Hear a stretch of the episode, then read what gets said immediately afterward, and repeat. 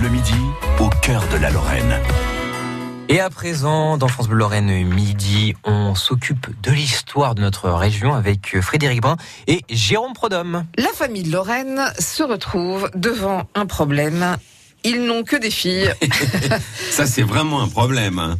non, non, non, attendez, c'était un problème à l'époque. Non, c'est pas un problème pour la famille de Lorraine. À l'époque, les ducs de Lorraine décident donc que le prochain duc sera une duchesse. Oui, euh, c'est comme ça que ça s'est passé. C'est alors, ça va se passer euh, quand même de manière très mouvementée. Hein, quand on peut quand même le rappeler. Euh, euh comment dirais-je le, le, il va y avoir une guerre, une guerre de succession, parce que la branche dont je vous parlais l'autre fois, la branche mouvementée, la branche cadette, les, les fameux Vaudémons, qui vont régulièrement émettre euh, le, la Lorraine de leur euh, coup d'éclat, bon bah eux euh, carrément s'engagent hein, vraiment contre René René Delors. Ça va s'arranger tout, tout bêtement. Alors à votre avis comment? Tiens, je vais vous faire deviner.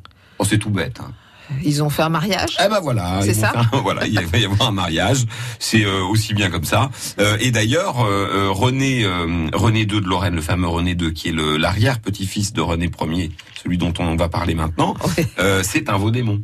Ah, d'accord. il est en tout cas nommé René de Vaudémont. et lui va refaire une branche cadette des Vaudémont qui va encore bien nous... Enfin bon.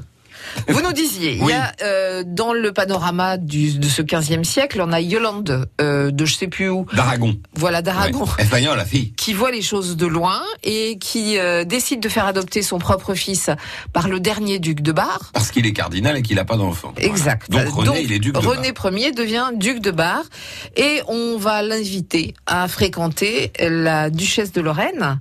Et du coup, on devient, avec le mariage, sur un, on devient un duché de Bar et de Lorraine. Alors voilà, il y a, y a euh, alors on devient pas complètement un duché de, de Bar et de Lorraine, c'est pas pour euh, être embêtant, mais euh, ce sera le cas avec Jean, ce sera le cas avec leur fils, parce que chacun de son côté est duchesse ou duc pleinement. C'est-à-dire que René, il est pleinement duc de Bar et sa femme est, est consort, c'est-à-dire qu'elle est épouse du duc de Bar. Donc elle est par, par conséquent duchesse de Bar, mais elle n'a pas le pouvoir.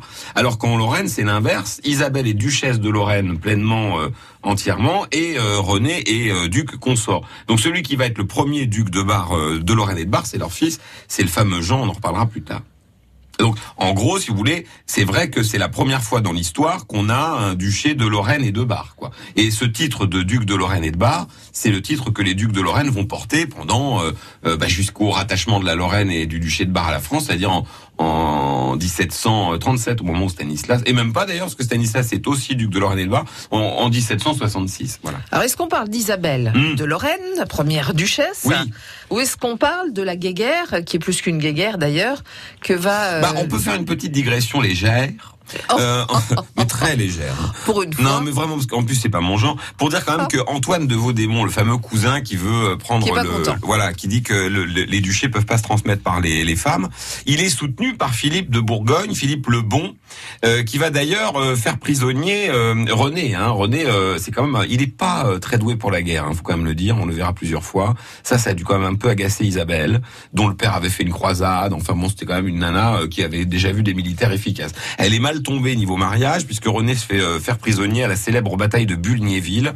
Il prend une déculottée, il est enfermé à Dijon par euh, Philippe III. On va payer une rançon énorme. Euh, Nancy va littéralement racler les fonds de tiroir pour libérer René, qui lui euh, est déjà un artiste, parce que c'est un, roi artiste, René, passionné par, euh, par, par, pas mal de trucs, notamment la peinture sur vitrail, qui va beaucoup l'occuper dans sa, dans sa, dans sa tour euh, du château de, de Dijon. Il est là, puis il fait un peu de, de, peinture sur soi aussi, c'est son truc. C'est cool. Il est, manuel.